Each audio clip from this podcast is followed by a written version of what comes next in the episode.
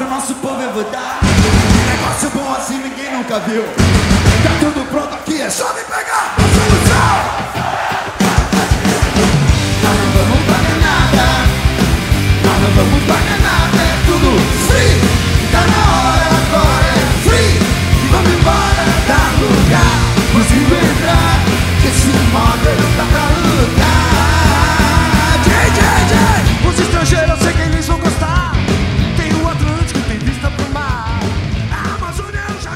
Saudações tricolores, aqui quem fala é Gão. Casa cheia hoje, tá aqui com a presença ilustre de Alexandre, Cazuza, Luiz e Edgar. E nós estamos aí ouvindo Alugas. É, Cazuza, você que escolheu essa música aí, diga um pouquinho sobre ela. Veja, nada mais justo do que uma música feita por um baiano há muito tempo atrás, que diz muito sobre sentimento de grande parte da torcida hoje, né? É, pelo amor de Deus, vende tudo, entrega tudo, dá tudo que eles querem, entreguem tudo pro, pro, pros gringos, que a gente só quer ir embora daqui. Basicamente é esse sentimento de grande parte da torcida, que eu não compartilho, mas fazer o quê, né? Tamo aí.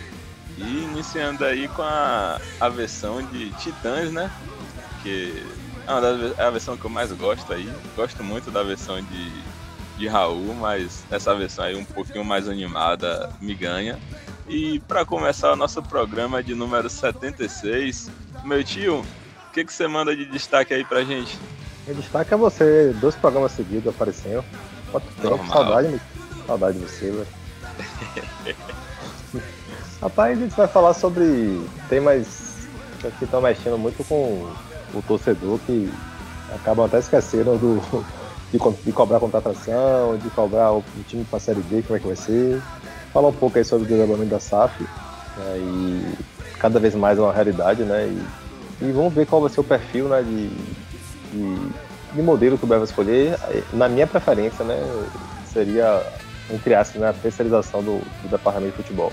É, acho que tem coisas prós e contras aí pra gente falar sobre essa questão da SAF, questões sentimentais, questões é, de, de uma mudança, né, de uma mudança histórica do clube. Tentar abordar um pouco sobre isso aí. É, acho que o meu destaque inicial vai ser sobre isso, sobre o Bahia City, será que o o que, é que vai vir aí, né? O que é que se espera? Tio Xando, prossiga. Boa noite a todos. Minha, meu destaque pro programa de hoje é que eu tô puto, tô retado, tô chateado. Essa, esse vende-se aí, essa placa de vende-se na testa de cada um torcedor do Bahia aí tá me irritando, porque a gente não construiu um clube de forma tão árdua, digamos assim. Quem passou pela, por todos os percalços que o Bahia passou na Série C, Série B, rebaixamento, um monte de coisa é, democratização do clube. Quem passou por isso não, não pode estar satisfeito com essa placa de aluga-se ou vende-se na testa e que cada torcedor do Bahia acorda de manhã postando em rede social e, e propagando aos quatro cantos. né? Então isso tem me chateado bastante, estou puto com isso, vamos falar sobre isso hoje aí, tem algumas coisas mais, mas meu destaque é é esse.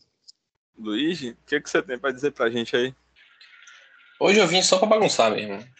Só pra esculhambar. É, tô no mesmo sentimento de Alexandre aí. Quem sabe aparece uma inspiração pra eu dar umas cornetadas aí também, falar do que esse sentimento aí, né, desses últimos, últimos momentos do Bahia, né, do- da torcida principalmente, né, É, essa viagem errada aí que, que a galera tá tendo. E, e é isso. Deixar aqui o, o repúdio ao covarde do Nicolas também, que fugiu mais uma vez, só porque eu apareci, ele não veio. Correto. E bora pro programa. Pera aí, rapaz, desde depressa. Cazuza, além da música, você tem algum destaque? Luiz aí querendo te atropelar. Gente, o cara já destacou já, velho. Não, meu destaque é que tá chegando aí a data limite de contratações e ainda não chegou ninguém. Diz aí que o novo diretor falou em seis a sete contratações e a gente tá aí na expectativa aí para ver quem são essas contratações, se vão realmente chegar, quando vão chegar, né? Esse é, esse é o meu destaque do programa de hoje. O Bahia à venda e você querendo comprar. Mas, é, dando início aí, né, a, nossa pauta, a gente que vai ter a apresentação logo logo aí, né, do, do balanço. E queria trazer aqui Alexandre para falar um pouquinho sobre a finança do Bahia, né? Forma um pouquinho mais resumida, né, obviamente. As finanças do Bahia nesse, nesses últimos anos aí, na, na a diferença de orçamento e do que, do que é realizado. Tio Xando, o que, é que você tem para a gente aí? Rapaz, o Bahia vai, vai fazer a reunião amanhã né, do Conselho para poder apresentar o, os demonstrativos contábeis do ano, do ano passado, né? Pela legislação, o Bahia tem até o último dia útil de abril para poder aprovar é, esse balanço. É, o trâmite normal, né? A, a, o clube fecha as contas, isso vai para a auditoria, a auditoria analisa, emite parecer, manda para o Conselho Fiscal, o Conselho Fiscal faz a mesma coisa, analisa, emite parecer, envia para o Conselho Deliberativo e é essa reunião que vai ter amanhã. Os trâmites passados todos são trâmites que a gente não tem acesso. Nós vamos ter o primeiro acesso amanhã, né, na, na apresentação do que vai ser feito ao Conselho e depois disso vai para a Assembleia e, e, a Assembleia que faz a, realmente a aprovação das contas, né? do, do exercício 2021. Essa é uma das assembleias ordinárias né, do clube, ela tem que existir todo ano.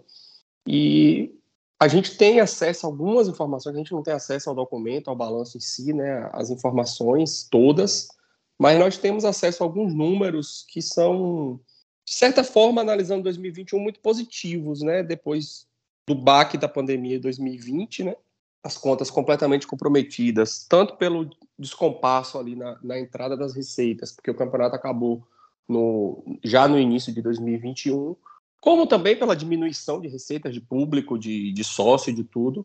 É, do que a gente tem acesso, é, é, é, importante destacar algumas coisas assim que, que são bem significativas para mim. É, uma delas é que o Bahia manteve uma média de 20 mil sócios durante o ano 2021. Isso para mim é muito, muito importante. É, o Bahia manteve ali 19, 18, 19, 20. Quando foi em agosto que liberou o público, agosto, setembro ali, aumentou bastante. É, isso adimplentes, tá? O Bahia manteve uma média de quase 30 mil sócios, sendo que uma faixa ali de, de 30% de inadimplência. Isso é, é um dado muito positivo. Mesmo sem jogo, com a pandemia, com toda a dificuldade, o Bahia conseguiu manter, né? Então, isso mostra que a cultura associativa, ela, de certa forma, já, já está impregnada em uma parte da torcida. É, mesmo não sendo como a gente imagina que deveria ser, né? Um clube como o Bahia devia ter, sei lá, 100, 150 mil sócios, mas não é a realidade do Brasil, né? Então, um ano de perda significativa de renda para muita gente, o Bahia conseguiu manter aí um, um nível muito bom de, de sócios. Uma outra informação que já era um pouco esperado, mas é um pouco assustador, foi em relação à loja. Né? A loja deu prejuízo em 2021. É, é, isso aí eu atribuo à gestão. Né? Ah, foi o resultado em campo. Velho, os resultados em campo em 2021 eles foram muito próximos de 2020. Até a última rodada do Campeonato Brasileiro de 2021, o Bahia esteve melhor do que o Bahia de 2020 até a última rodada do Campeonato Brasileiro. Sendo que a gente escapou em 2020 e não escapou em 2021. Nas duas tinha chance de cair ou de ficar. Então isso não interfere nas vendas. O Bahia foi campeão da Copa do Nordeste, né, que, que poderia trazer, se o clube tivesse respondido de forma eficiente, podia ter trazido alavancado as vendas. Né? Eu sou um consumidor da loja, acho que todos nós aqui somos, e é recorrente a reclamação de que a loja falta produto, falta diversificação. O clube teve problema com o fornecedor, porque não pagou o fornecedor, ficou devendo a fornecedor. Isso também acabou atrapalhando na produção de material. Esse problema da camisa couro que se arrasta até esse ano agora é, é decorrente disso. Né? A camisa couro ficou aí na, na, na geladeira durante um tempo por falta de pagamento de fornecedor do Bahia aos fornecedores. Então, para mim, que sou entusiasta da marca Esquadrão, é, eu, eu até comentava com o Edgar outro dia, eu tenho quatro camisas do Bahia, acho que três ou quatro camisas do Bahia antes da marca Esquadrão, e depois da marca Esquadrão, só dessa de algodão eu tenho cinco. De jogo eu tenho todas, exceto a tricolor do primeiro ano e a cor agora que eu não tive a oportunidade de comprar.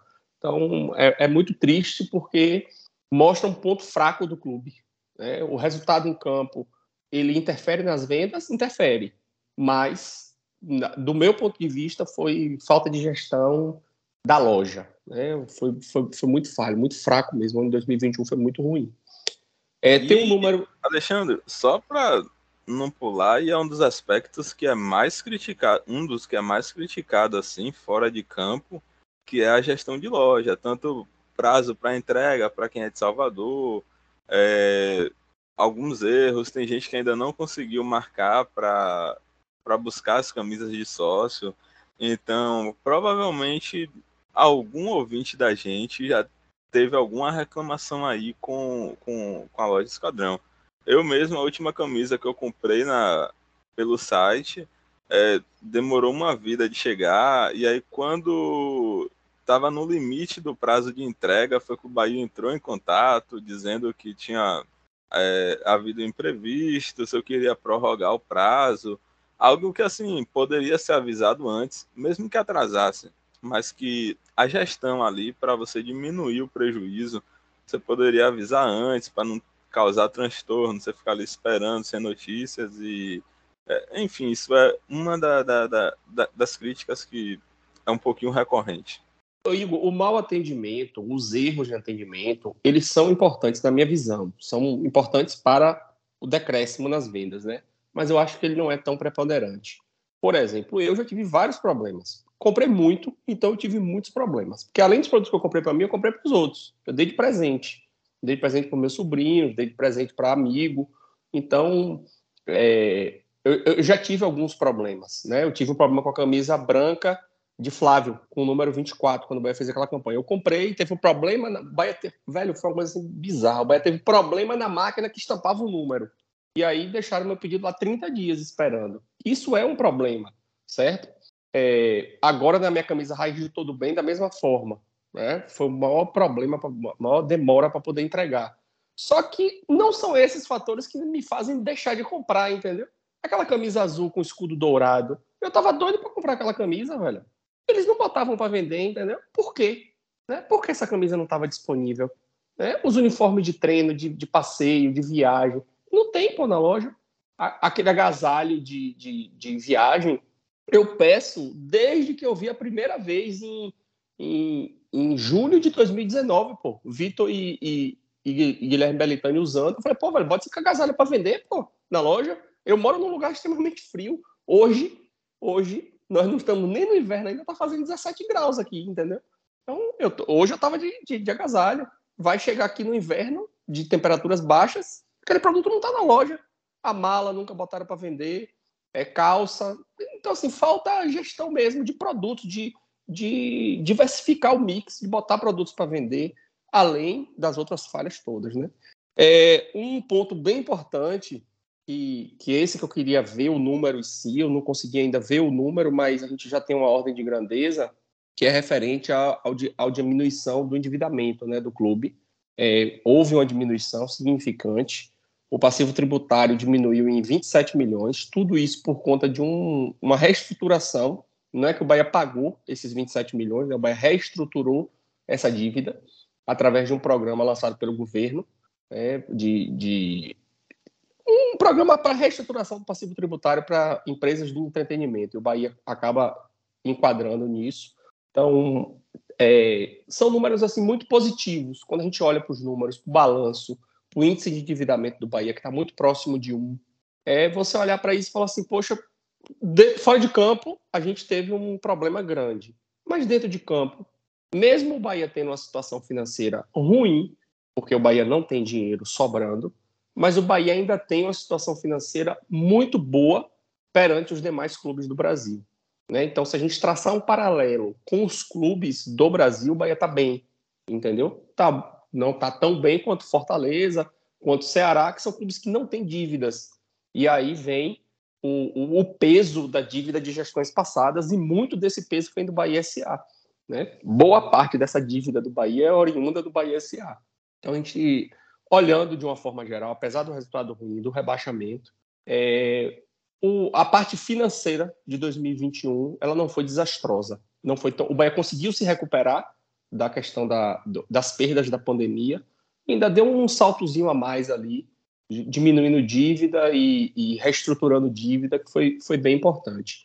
E para finalizar esse assunto, que é até um assunto rel relativamente chato, né, né, todo mundo que gosta de ficar ouvindo sobre isso, eu fiz um comparativo. Eu, o que foi que eu fiz? Eu atualizei a, a receita do Bahia é, ano a ano pelo IPCA, né, que, é o, que é o índice utilizado para geralmente utilizado para isso. É a inflação do aluguel, como o pessoal conhece.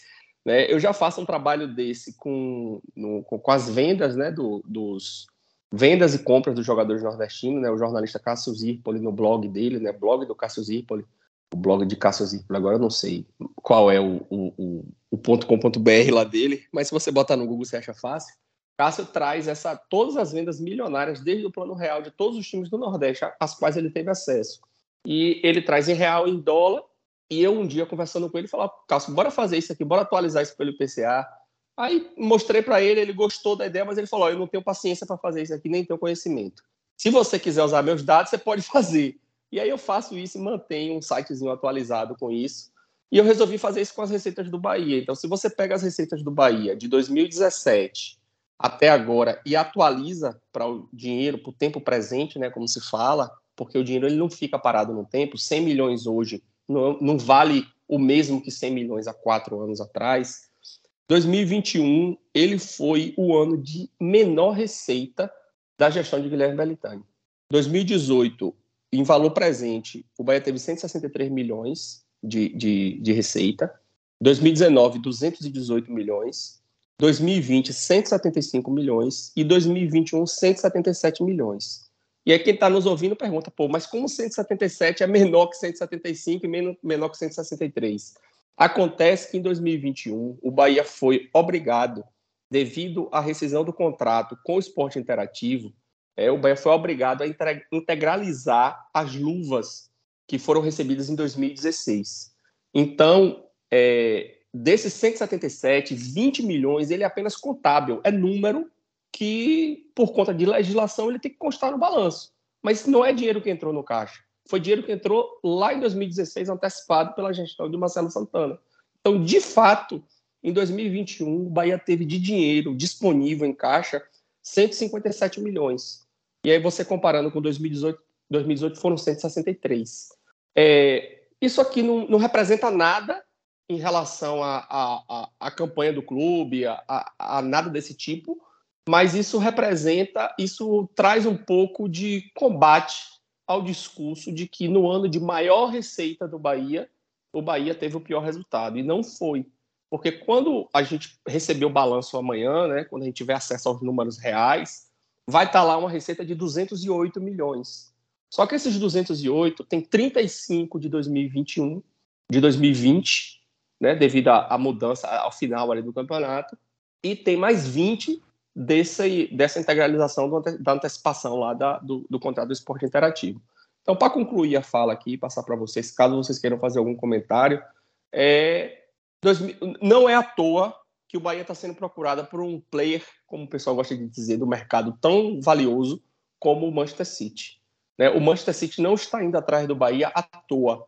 O Manchester City está indo atrás do Bahia porque o Bahia é um clube forte, é um clube com grande capacidade de geração de receita e é um clube financeiramente não financeiramente bem se comparado com os demais.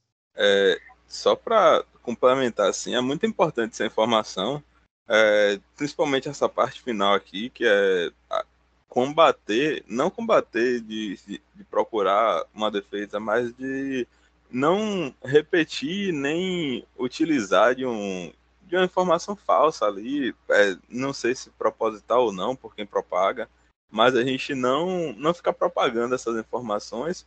A tendência é que a gente não tenha mais a, essa preocupação, pelo menos com o futebol, é, na eleição, porque a tendência é de compra, da, da transformação e compra da, da SAF do Bahia mas é, você tem uma oposição ali que utiliza de dados verdadeiros para bater, porque se a pessoa faz isso, você tem um quê de confiança de que a pessoa está bem intencionada. Ela realmente quer o bem do Bahia e não vai utilizar de artifícios aí que a gente vê na, na, nas nossas eleições no geral, não só do Bahia, para conseguir bater, para conseguir ganhar popularidade, etc. Enfim. Rapaz, eu fico muito chateado com esse discurso, esse discursinho de maior orçamento. É, no mínimo, do mínimo, é uma, uma atitude preguiçosa usar esse argumento. Alguns devem ser mal, mal intencionados, né? Mas não precisa nem fazer essa conta que Alexandre fez, não precisa nem se debruçar, é, enfim, estudar os números. É só você olhar, velho. O Bahia tem 21 milhões, né? Uma coisa assim de, de dinheiro de 2020 que entrou em janeiro de 2021. Esse dinheiro não é de 2021, não foi usado nada para a temporada de 2021. É o dinheiro todo de 2020, 20 milhões. Acabou aí. Acabou, já não é o maior orçamento. Já não é maior que 2019. Pronto. Acabou o argumento. Não precisa nem saber do, do, do acordo da motreta do esporte interativo de luva, de não sei o quê. Não precisa nem saber de desvalorização de, de, de moeda. Basta saber que 20 milhões são do ano passado, velho. Do ano anterior. E aí, mas não, aí fica um cara vai falar, não, porque é o maior orçamento da história e fez isso, não sei o quê. É, se você quer bater, velho, não falta um motivo, não faltam críticas decentes para ser feitas, mas os caras jogam o nível da discussão no ralo. Uma merda. Aí fica essa palhaçadinha de ai, maior orçamento, não sei o quê, vergonha, não sei o quê. A vergonha é cair, não é ter maior orçamento. Se tivesse 150 milhões, se tivesse 120, foda-se, velho. Aí, aí fica esse papinho. É... Aí vai ver depois a mesma galera tá, que tá confiando cegamente em Belintani para fazer o melhor negócio da venda da, da SAF aí, porque ele sabe o que faz, porque administrativamente ele é foda, que não sei o quê. É palhaçada pura. Né? Meu tio, você tá calado aí, meu tio? Não, essa parte de, do orçamento aí eu tô aprendendo com o Alexandre. é, assim, Luigi, eu acho que é, pegando o seu gancho, assim, uma coisa, a gente tem que saber, a gente já, já, comecei, já comentou algumas vezes assim, a gente às vezes fica muito tentando argumentar com a galera ou com argumentos que, porra, véio, não tem como ter explicação. Só que o cara tá puto, véio, tudo vira motivo. Só que o cara às vezes não quer se aprofundar. E aí, se a gente for entrar na questão da SAF, às vezes o cara acha que a SAF vai vir um. O, o City vai vir aqui e vai, vai revolucionar em dois meses o futebol do Bahia, o Bahia vai subir, vai ser campeão de tudo e tal. Então, assim, não adianta, velho. Essa galera que, que, que tem argumento raso, não adianta ficar, e não adianta pegar esse argumento raso pra ficar puto, sabe? Porque senão a gente entra no, no jogo do discurso ruim, sabe?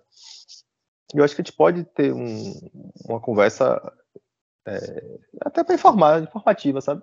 O que o Alexandre fez e tal. E tipo assim, e não é criticar você, porque a gente fica puto mesmo, sabe? A gente vê tanta coisa e quem fica muito em rede social, em Twitter, uma vez se você ficar ali o tempo todo, você fica maluco, sabe? Porque, tipo, você fala A, o cara entende C, você quer contra-argumentar, o cara não quer mudar, entendeu? Ele quer ficar com aquele argumento dele lá, porque para ele é mais interessante. Mas assim, o, é... o, o, grande problema, Edgar, acho que todo mundo concorda aqui, é, não é quando o cidadão, o torcedor médio, ele, ele faz isso. Até porque se ele pega uma informação dessa e isso o torcedor médio, quando essa informação chega a ele de que o Bahia teve 216, 208 milhões de orçamento, caiu com maior orçamento, não foi ele que foi lá fazer essa conta e chegou. Essa informação chegou para ele por alguém que é ligado à política do clube ou por alguém da imprensa local. E, inclusive, assim, eu vi muito é, de, de, jornalista batendo, é, de comunicador ali, de comentarista batendo nessa, nessa tecla. Ah, caiu com o maior orçamento do clube. E aí, tipo, de pessoas que ou, ou têm obrigação ou têm a, a capacidade de, de saber a, a, a, real informação. E aí bate, é, mas assim, bate nessa ao mesmo tecla. tempo ao mesmo tempo, se te for ver, velho, Capelo, né, Rodrigo Capelo, que eu gosto muito, acho que é a maioria de nós gosta do trabalho dele, é um cara que, tipo, que ele conseguiu transformar os números para algo acessível. Tem muito jornalista, velho, tem muita gente que não sabe, que não entende a questão contábil, sabe? Né? Não é algo tão simples. Né? Então, assim, acho que cabe a gente tentar é, transformar isso em algo simples, assim. A chateação do Bahia, para mim, é muito maior porque o time caiu. Né? O maior orçamento é. no maior orçamento é, vira algo que é importante de esclarecer. A minha, a minha fala de é justamente nesse sentido, sabe? De quem assistir a, a, amanhã, que pegar as notícias, pegar. Porque vão começar a sair né, as notícias amanhã. É saber, velho, que ah, o Bahia teve superávit de 27 milhões. Isso é uma coisa que vai estar lá no balanço. 27 milhões de superávit. Porra, o Bahia teve 27 milhões de superávit e caiu. Porra, velho, não teve 27 milhões de superávit, tá ligado? Não foi, pô. 35 era de 2020, pô. Entendeu? 20 milhões foi dinheiro do esporte interativo que não entrou na conta do Bahia. Então, desses 200 milhões, tem quase 50 aí que não foi dinheiro de 2021, entendeu? Então, é a gente saber entender os números e a fala é justamente na tentativa de esclarecer para que quem nos ouve, pelo menos, né, consiga olhar para né? esses números de uma forma diferente, né? Sim, sim. Ele caiu com um orçamento muito maior do que muitos times que, que ficaram. Isso aí é uma crítica que acho que é pertinente. O cara, ah, porque o orçamento subiu e o time caiu mais, aí, assim, pô, a, gestão de Beretania no futebol que ninguém elogia. Todo mundo aqui, todo mundo aqui critica e sabe que, pô, foi muito ruim. É, mas também é, pegar um ponto e ter uma interpretação diferente, que a gente interpretação tá contábil, né? E ficar nisso, ah não, porque caiu, porque caiu, porque caiu com orçamento maior, maior, mas aí, pô, aí, tipo, aí perde sentido, sabe? Ou, você, ou se o cara, assim, depois disso aqui que foi explicado, se o cara continuar, ouviu a gente, continuar achando que é assim, paciência, velho. Nada vai mudar, entendeu? Não foi então, o torcedor é... médio que, que tirou isso da cabeça. Foi, foi, foram os comunicadores, a, influenciadores, radialistas, essas, essas porra. Mas foi essa galera que tem algum acesso, que tem alguma informação, e aí começa a falar, começa, aí o outro começa a repetir, aí tem não sei quantos likes, mas, aí viraliza, é porque, é porque, aí é uma véio, crítica. É o, seguinte, o, o, jornalista e aí vai, vai lá, o jornalista é porque, velho, tem o seguinte, ó, o jornalista vai fazer lá o, o, a matéria dele, tá ligado? É, Bahia teve 200 milhões de orçamento em 2000, de, de receita em 2021. Não tá errado, tá certo, tá ligado? Inclusive, ele bota isso na, na chamada dele. Isso vai chamar a atenção do torcedor. O que acontece é que muita gente não lê. Porque se clicar lá na notícia para ler, talvez até o cara escreva lá dentro que não foi 200 de dinheiro por total de caixa, o cara explique esses 20, explique os, os 35 do ano passado, mas... Não, não fala só da imprensa, velho. Vai dar a galera tweet. se comunica, ah, pô, que, que, faz é, um tweet falando, ah, que tem, não sei te, essa é a gestão que teve não sei quanto orçamento e, e, e caiu. Faz um tweet assim, em 10 palavras e, e, passa essa ideia, entendeu? Aí o outro vai na rádio é. e tá criticando o presidente e fala, ah, porque caiu com o maior orçamento, não sei o quê. Aí vai, vai é, e, e, alimenta esse ciclo, tá ligado? É, rapidão, é só porque assim, sobre, sobre esse assunto que vocês estão falando aí, eu só acho que isso tá muito na raiz do futebol baiano, tá? A gente falou, ah, por que, que o futebol baiano tá tão ruim? Porque a gente sempre fala muito isso, né? Pô, é o pior ano do futebol baiano, um dos piores anos do futebol baiano, Bahia caindo, vitória na Série C. É, acho que não, a gente não tem nenhum time na série, na série, na série D, né? Eu tenho ainda algum. Tem, né? A série D tem, né? É obrigado, tem, são três. É, não ano. tem na série C, né? Só Vitória. É. é. então, assim, tudo isso, o, a Jacuipense caiu ano passado, no caso, né? Então, assim, tudo isso acaba interferindo no futebol baiano e essas pequenas coisinhas, e aí vocês falaram assim, ah, porque ah, nem é comunicador às vezes, ou abre a matéria e não e, e tá lá do jeito correto, mas a verdade é que 90% não é assim. Primeiro que muitas vezes essas pessoas que cobrem futebol, elas não estão preocupadas em fazer trabalhos minuciosos. Elas estão mais preocupadas com o furo, tá mais preocupada com o jogador que vai chegar. Então, assim, ela simplesmente vai pegar a informação pronta que alguém deu a ela, talvez alguma fonte, ou alguém que quer realmente fazer um barulho e, e joga lá. E mais do que isso, a imprensa baiana, ela é, e aqui me perdoe quem, se existe alguém aí que está escutando que é da imprensa, ou que gosta do trabalho da imprensa, mas a imprensa baiana, com relação ao futebol, é movida pelo ódio. Principalmente a imprensa do rádio é movida pelo ódio. Isso vale para o Bahia, vale para o Vitória, vale para Jacuipense, vale para o Bahia de Feira, vale para quem você quiser colocar aqui. Só se trabalha com ódio. É xingando, é batendo na mesa, é reclamando. Então, assim, é entender esses, essas pequenas coisas e saber filtrar essas coisas. É só isso que eu acho que o torcedor tem que ficar preocupado e preparado. Bom, vamos falar um pouquinho agora aí de, de futebol, né? A Bahia que tá nessa, abre aspas, aí, intertemporada dele. A gente teve a definição aí, né, do, do sorteio da terceira fase. E o Bahia vai pegar o Azuris, Azuris, não sei qual é a pronúncia correta, mas o que, é que vocês têm aí a falar desse desse chave... chaveamento não, desse sorteio, né? Porque a próxima fase ainda é sorteio, então não tem não tem bem uma chave ali definida. Vem aí mais um monólogo de Alexandre, porque eu lembro que quando eu vi a primeira vez esse time aí, Ele que me contou que era o time de Marcelo, não sei o quê. Conta aí pra nós aí. Rapaz, o site do ranking da CBF me fez descobrir, bicho, cada coisa massa. Eu, eu, é, o site ele não, inclusive fazer a propaganda aqui, quem não conhece, entre lá www.rankdacbf.com. É, ele me fez descobrir, velho. Eu gosto muito desse futebol de série C, série D, time pequeno, time que só vai classificou porque teve um segundo, terceiro, quarto lá que não pôde ou, ou que conseguiu uma vaga através de outra coisa. E aí você vai conhecendo né, esses times do, digamos assim, do submundo do futebol brasileiro, né?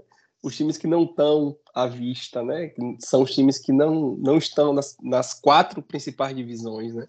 E é assim com o Glória de Vacaria, né? Que é um time que sequer está lá no ranking da CBF, entrou agora esse ano porque participou da Copa do Brasil, porque ganhou a Copa Estadual daqui do Rio Grande do Sul.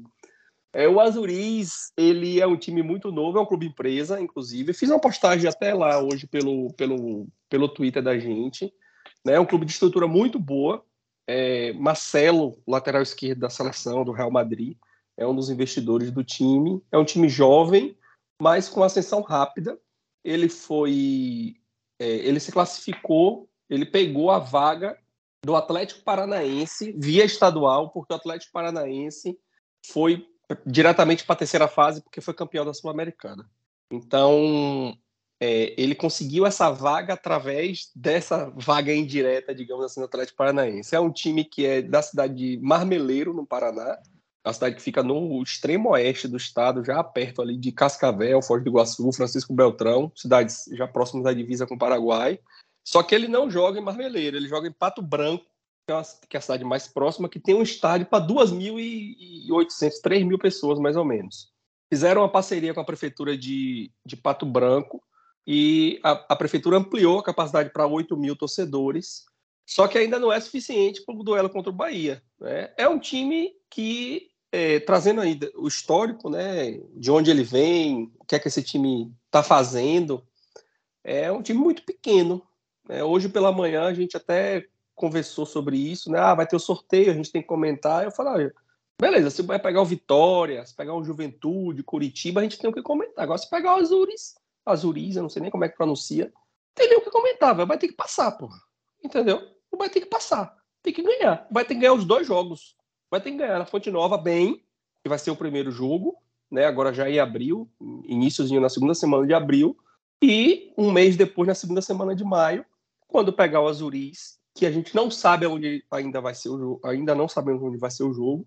É, alguns torcedores do Azuris seguem lá o, o site do ranking da CBF, até troquei ideia com um deles, perguntei, e ele falou: a expectativa é que a prefeitura consiga ampliar o estádio para receber as 10 mil pessoas. Que não vai receber as 10 mil, inclusive, né? Botou arquibancada para 8 mil contra o Botafogo de Ribeirão Preto, que foi o primeiro time que eles eliminaram. Não sei se tinha 2 mil pessoas no estádio. E contra o Mirassol, né? Que foi o, o segundo time que eles eliminaram. Foi o time que eles, que eles eliminaram na segunda fase. E é, não tinha, não tem torcida, é um, é clube, clube empresa, é tipo Bahia de Feira, entendeu? O pessoal da cidade ali vai para o jogo, mas não lota o estádio. Mas a ideia é que a prefeitura consiga é, trazer, a colocar na, as arquibancadas para 10 mil pessoas e faça o jogo lá. Se não fizer, aí tem como primeira opção jogar em Cascavel, que é uma cidade bem distante, 200 quilômetros de distância, até em Chapecó, que seria a cidade mais próxima, um estádio com capacidade. Só que aí a CBF, a diretoria de competições da CBF, teria que abrir aí uma exceção, avaliar, porque o regulamento fala que o jogo tem que ser na, no estado, né? Mas cabe à diretoria de competições fazer uma avaliação. Ou jogar na capital, que aí para o Bahia seria a melhor coisa, né? Mas independente de onde jogue, lembra da, da minha fala aqui do jogo do, do Adalto, que não cabia reclamação do gramado do Adalto? Não cabe reclamação de estádio, de vestiário, de gramado do Azuris. O Bahia precisa pegar o Azuris e ganhar os dois jogos fazer logo o placar na Fonte Nova, né? vai ser uma disputa no meio do Campeonato Brasileiro já, logo depois ali da primeira rodada do Campeonato Brasileiro. Então precisa ganhar na Fonte Nova e depois ganhar fora de casa. Se meter 5x0 na Fonte Nova, nem precisa ganhar. Pode mandar o sub-20 lá e nos voltar se com 0x0, tá bom. Se mandar o sub-20, porque se mandar o time reserva, tem que ganhar. Rapaz, sim, posso sim. contar uma coisa pra vocês? eu sou um torcedor covarde. Eu tenho um medo desse tipo de time, mano. Um medo. Eu me pelo, cara. Porque assim, é o tipo de time que gosta de apontar, é o tipo de time que é nojento. Assim, quando é esses times é, que é, sei lá, do, bairro, do não sei que lá, eles normalmente eles são meio bagunçados, não tem muito um, um, treinador, não tem muito um ritmo de treino. Esses times de, de empresário, de eles têm tudo organizadinho, cara. É, tipo, é um treinador certinho que joga de um jeito é, normalmente para cima, um jeito bonito, um jeito interessante de se ver jogar. É a pior coisa que tem enfrentar esse tipo de time. Mas é aquilo, né? A disparidade é completamente abissal. Então, é obrigação ganhar, não tem o que fazer. Mas queria deixar registrado aqui que eu tenho muito medo desse tipo de time e dou graças a Deus que vão ser dois jogos, porque se fosse um só, meu amigo, é chato, viu? Rapaz. Se fosse um só, já era, velho. Já tava eliminado. Meu, já. me, meu, me, meu medo é, um, é, é, similar, mas é diferente do de Cazuza. Eu tenho medo quando é um time ruim, bagunçado, que joga num campo horroroso. É, às vezes não precisa nem ser ruim, bagunçado, mas é, tendo um campo muito ruim, é, é, meu trauma, velho, porque a chance de ter um imprevisto, né, de acontecer algo fora do, do, do esperado, é maior, porque você não joga um futebol ali que era para ser jogado, você joga um futebol que é mais diferente. Então, essa adversidade aí é o que me causa o maior receio nesses sorteios de Copa do Brasil ou de qualquer competição, assim é um time extremamente. Pegue lá o post que eu fiz hoje pelo, pelo perfil do Pod. É pelas fotos, academia, centro de treinamento, campo, tudo. O time é extremamente organizado. Extremamente organizado. Mas não tem justificativa o Bahia perder um jogo para esse time. Rapaz, é, é jogo de botar na bet, hat-trick de Rodaíga, Bahia menos 4. eu sou. Eu penso que nem. Eu não sou medroso, não, mas eu acho que até agora o Bahia não não me, não me fez nada para pensar que vai conseguir passar por cima. É um time... O Edgar, Edgar, tu sabe Oxente, qual é a posição? Véio. Tu sabe qual é a posição do Azul no Campeonato Tem divisão essa porra, velho. Mas, velho, o Bahia sempre que pegou agora, mais recente agora, pegou uns times ruins aí e amassou, porra. Peraí, também não é assim Porra, o Rodrigo vai fazer oito nesse time, velho. Velho, o Azuris só não caiu no Campeonato a, a, Paranaense porque o Paraná fez o favor de cair, porra. É, eu acho que é, o, o, Bahia, o Bahia é favorito, pô. Agora não sei se vai atropelar. eu tô confiando nos dois últimos jogos aí. Enfrentou dois times lixo aí e amassou, pô. Pelo amor de Deus, tem que amassar esses caras também. Pelo menos aqui na Fonte Nova é obrigação amassar. Eu tenho, eu tenho uma observação para fazer do, do sorteio, né? Que o sorteio ele foi muito bom por um, por, por um aspecto, né? Muitos confrontos de Série A e a gente não tava não pegou um time grande, né? Foi Curitiba e Santos, ou seja, já caiu uma aí. Juventude São Paulo, Goiás e, e Bragantino, Atlético Goianiense e Cuiabá. São quatro confrontos de Série A, né? Bem, bem interessante aí, porque já vai ter algum time desses aí caindo. É, olhando para as chaves, o Altos, coitado, vai pegar o Flamengo, né? Que é Juazeirense pega o Palmeiras, Brasiliense pega o Atlético Mineiro, Tocantinópolis pega o Atlético Paranaense, então o, não, não tem nenhum, fora esses confrontos de Série A, né?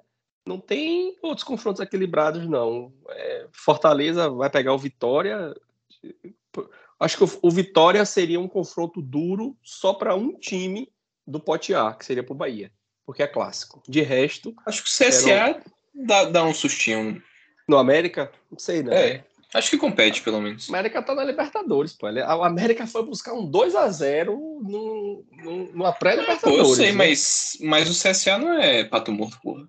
É, mas vamos pra frente. Se o, o Bahia pegasse o Fortaleza, se pudesse pegar, né, não ia ser um absurdo de, de confronto, não. Não, mas Bahia, eu não comparo o Bahia e Fortaleza com o América e CSA, não. Por quê? Você acha que é mais equilibrado para que lado? Bahia e Fortaleza é um confronto mais equilibrado. Concordo. Rapaz, sei não, velho. O Fortaleza é mais forte que o América. E o Bahia é mais forte que o CSA. Então equilibra, né, porra? É. Tá bom. Não vamos ficar discutindo isso aí, não. Vai achar a constante de proporcionalidade aí, velho. O Delta. Vamos procurar o Delta aí nesse negócio. E a gente Já já os caras estão fazendo aquelas, aquela, aquela Vamos botar a fórmula. Vamos, igual a de, de Cru- do Cruzeiro lá. é do isso, Ronaldo. vamos botar, a fórmula, vamos botar a fórmula do Cruzeiro aqui, que até hoje eu quero saber o que, que, que aquele pi tá fazendo naquela fórmula. É delta ou pi ali, porra, não é o pi, não? É pi, porra. Velho, meu constante é pi, pi no, no, na fórmula do, da SAF do Cruzeiro. Meu Deus do céu. Trazendo aí agora nosso assunto mais comentado, né, da, do Twitter nos últimos dias, que é a SAF.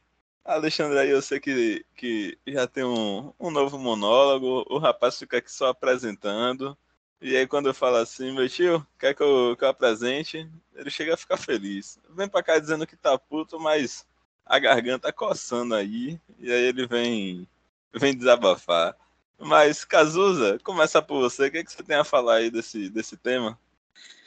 Cara, assim, é um tema que já vem se desdobrando faz alguns dias, na verdade, mas a gente tem informações novas e que parecem bem confiáveis, né? Por exemplo, a gente sabe agora que é, de fato, o Grupo City, não existe mais outro grupo, não existe mais outra conversa.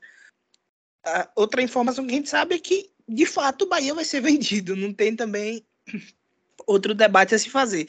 A não ser que ocorra alguma algum algum erro muito grande no processo ou que os sócios ah, decidam por não não acatar a venda, o que a gente pelo termômetro que a gente sente na rua, nas redes sociais, é bem difícil que aconteça. Então, existem questões sentimentais minhas com relação a isso, é, de como eu vejo a venda, de como a- venda está sendo feita. Eu acho bem ruim o modo como tem se pensado as coisas, como tem se analisado, e a gente chegou, inclusive, a falar no início do, do programa de como se colocou uma placa de vende-se no Bahia e, e dane-se, sabe? Nada mais importa a não ser isso. Pode trocar o nome, se quiser pode chamar Bahia City, troca o escudo, troca as cores. Eu só quero um time competitivo. É basicamente E isso essa parte por aí. trocar, trocar nome e símbolo ainda é pior porque não, não é nem que, que é uma, uma, uma obrigação, uma, uma Sim. previsão, é uma coisa que é, tá partindo da própria torcida, velho. Lamentável demais. Não é nem, ah, que não, que vai trocar porque é obrigado. porque- Não, não é obrigado, mas a galera tá. É um negócio ridículo, sinceramente. É, então, assim, existem, existem várias questões. E, obviamente, a gente está aí na expectativa de que essa proposta seja logo revelada para que a gente possa entender minimamente os termos do contrato. A gente já teve essa conversa no último programa também de como não vamos ter acesso a muitas coisas que estão no contrato, muitas coisas vão ser ditas que são confidenciais, que não podem ser abertas ao público. Então, assim, muita coisa a gente não vai saber mas a gente precisa saber algumas coisas. Quem é que vai cuidar do Bahia? Como é, vai ser feita essas questões? Quanto vai ser vendido? Qual o percentual? Né? Falou-se aí, se eu não me engano, em 70% na matéria do UOL, foi 70%, né? Na matéria do UOL lá. Mas vai ser confirmado isso? É, qual valor vai ser investido? Vai ser investido? Como vai ser investido? Tudo isso são questões que precisam ser respondidas. Mas antes disso tudo, antes da proposta da SAF e do Grupo City, o Bahia deveria ter feito uma discussão sobre conceito de SAF, que é uma discussão que não foi feita. A única discussão que o Bahia fez foi a SAF é boa ou a SAF é ruim, mas o conceito de SAF, ele é bom ou ruim? A gente quer esse conceito ou não quer esse conceito? Essa discussão faltou no Bahia, infelizmente, mas nesse ponto não tem mais volta, eu não vejo mais, mais um, um retorno, então é só aceitar e, sendo bem sincero, eu pessoalmente dou graças a Deus que seja pelo menos o Grupo City, porque eu vejo como mais interessante do que um John Textor da vida, um Ronaldo, um, um comprador que tem uma cara, sabe? Porque esse tipo de cara aí, por exemplo, se der ruim com ele, deu ruim com o time todo. Um grupo como o Grupo City, é, existem vários investidores envolvidos, existe mais do que um país envolvido no, no Grupo City. Então, assim, se der ruim, por exemplo, no CEO do Grupo City, os caras simplesmente trocam o CEO, bota outro lá e dane-se, é isso aí, vida que segue. Né? Então, eu pelo menos fico mais tranquilo de ser um grupo que já tem expertise no futebol do que um dono que quer simplesmente brincar de futebol manager, como é o caso do John Textor aí do Botafogo. Cazuza, é, eu vejo assim, a SAF, ela veio muito pela, entre aspas, falência do modelo associativo do Brasil. Eu acho que todos os clubes grandes brasileiros, em algum período da história, eles foram muito mal administrados. E, e se não fossem modelo associativo, eles tinham simplesmente fechado as portas. Né? Muito porque o futebol no Brasil ele tem uma questão política envolvida muito forte. Né? A politicagem era muito forte. Né? É, todos os clubes tiveram donos. Né? Eu acho que o Bahia de 2013 para cá, é, ele é um clube diferente. Ele tem um modelo de sócio, um modelo de gestão, né? desse modelo associativo diferente. Talvez, eu posso até falando aqui com exagero que me permita, talvez seja algo muito particular no Brasil. E acho que essa é a parte que mais me incomoda, assim, em relação a essa mudança para a SAF. Porque é algo que a torcida, e que boa parte dela hoje, né, talvez esqueceu né, do que foi esse processo de reconstrução. Boa parte dela quer que simplesmente é, ela perca o, poder de decisão e transfira né, é, a gestão do futebol, o clube, para uma empresa que tem um know-how, enfim, que é o Grupo City, que historicamente né, tem sucesso enfim, é, é, uma, é uma transferência, né? E para mim isso, a, de maneira até involuntária, a parte da torcida ela, ela, meio que entendeu que esse modelo de gestão ele faliu e que é uma pena. É, e eu acho que isso tem muito por conta da expectativa gerada na gestão da e que no futebol foi muito ruim, né? foi muito abaixo. Então essa, essa, essa, essa, essa, expectativa gerada é, de, de, que o Bahia, né? Eu acho que a torcida teve um pouco de paciência até é, esperar o clube se reorganizar, se reestruturar, esperava que esse passo a mais viesse. Isso assim, não, eu estou dizendo a, a, percepção que eu vejo da torcida, sabe, Luiz?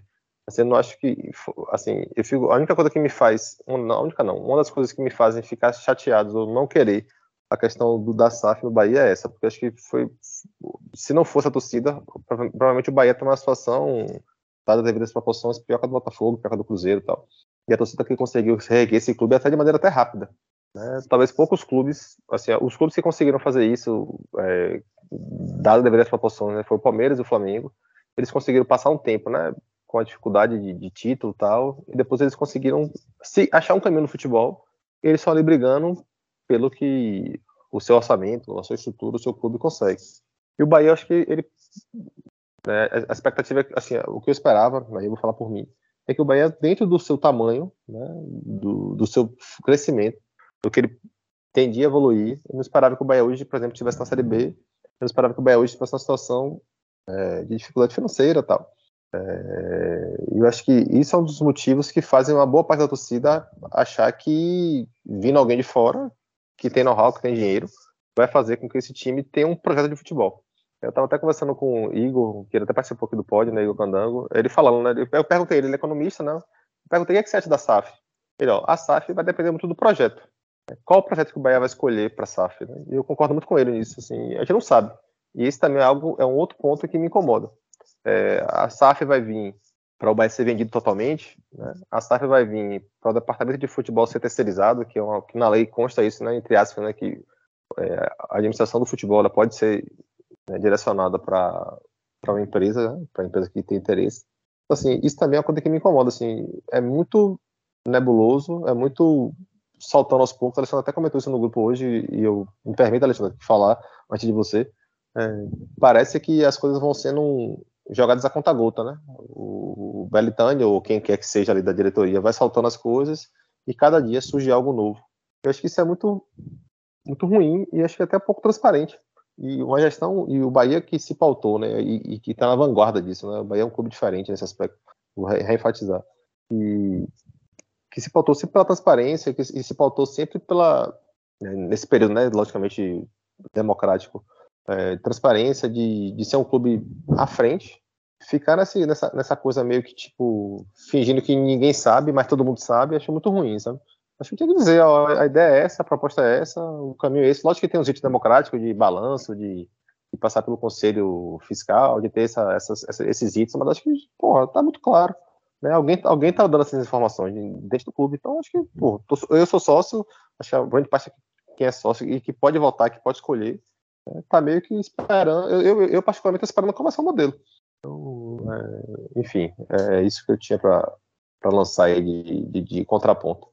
Rapaz, é, o, o, grande problema, Edgar, é que a gente não vai ter acesso ao que a gente precisa, entendeu? A gente não vai ter, pô, nenhum conselho vai ter. Essas, essas, essas, esses, vou, vou, vou usar um termo que Belintani gosta de usar, os esqueletos desse contrato do Cruzeiro, intermediado pela XP com o Ronaldo, eles só estão aparecendo agora porque vazaram o contrato. Pressupondo que o contrato do Bahia não vai ser vazado, a gente não vai saber nunca o que é está escrito lá dentro, entendeu? E, e aí eu vou para um tweet que eu li hoje, né? É, a pessoa que escreveu disse o seguinte: ó, o que vai ser votado e aprovado não vai ser a SAF, vai ser a projeção individual que cada um faz nas ilusões dos seus sonhos, molhados, e que se foda. Acho que o torcedor está projetando na cabeça um sonho, está projetando um Bahia que ele acha ou que ele quer que seja, e ele vai votar nessa projeção. Lula acabou de. Lula Bonfim quem não conhece, siga lá no Twitter. Lula Bonfim, jornalista do Bahia Notícias de política e comentarista do Bahia no podcast 45 Minutos. Ele trouxe um levantamento ali que traz o seguinte: o Bahia, de 71 a 2021, ou seja, nos 50 anos de Série A, né, de Campeonato Brasileiro da Primeira Divisão, que a gente conhece, o Bahia só ficou entre os 10 em sete oportunidades sendo que foram duas na década de 70, duas na década de 80 com o título de 88, duas na década de 90, 90 que o Bahia foi quarto colocado, em 94 o Bahia foi oitavo, se eu não me engano, e 2001 que o Bahia caiu nas quartas por São Caetano. Eu tenho 40 anos, velho. Eu tenho 40 anos, completei esse ano, sou de 1982. Eu me entendo por gente, acompanho o futebol desde os meus 12 anos, 10, 12 anos. Então, vou botar ali 92 né? Considerar que com 10 anos eu já tinha alguma consciência. Eu só vi o Bahia ficar entre os 10 primeiros duas vezes, 94 2001. 94 eu nem me lembro, mas 2001 com certeza, né? Foi aquele time de, que a gente já citou aqui, de Emerson, de Preto, que Emerson foi bola de ouro, última bola de ouro que o Bahia teve. E o Bahia, nesse período, né, de 71 para cá, o Bahia foi 20 em 74, 25 em 75, 50 em 79. Nessa época não tinha rebaixamento, tá? O rebaixamento que a gente conhece hoje só veio ser implantado em 88. Com algumas viradas de mesa, da qual o Bahia participou, inclusive. É, 26 em 80, 21 em 83, 26 em 84, 22 em 96, 23 em 97 e 24 e para mim a mais vergonhosa que eu vi foi 2003, né, que o Bahia caiu. Sendo que 2004 ficou na Série B, 2005 ficou na Série B, caiu para C, 2006 jogou a C, não subiu, 2007 jogou a Série C e subiu. O Bahia caiu novamente em 2014 para a Série B e não subiu em 2015. Então, esse Bahia que a gente quer que volte a ser, ele nunca existiu. Ele está no imaginário do torcedor, porque o Bahia foi campeão brasileiro duas vezes. Ele está no imaginário do torcedor. Eu tenho 40 anos, pô, eu vi, eu vi o Bahia ficar entre os 10 duas vezes. Que frustração é essa que urge de em cinco anos, sete anos de reestruturação, o Bahia nunca ficou entre os dez primeiros, só incompetência. Que incompetência de quê, porra? Na década de 90, toda o, o, o Bahia ficou duas vezes, 82, 72.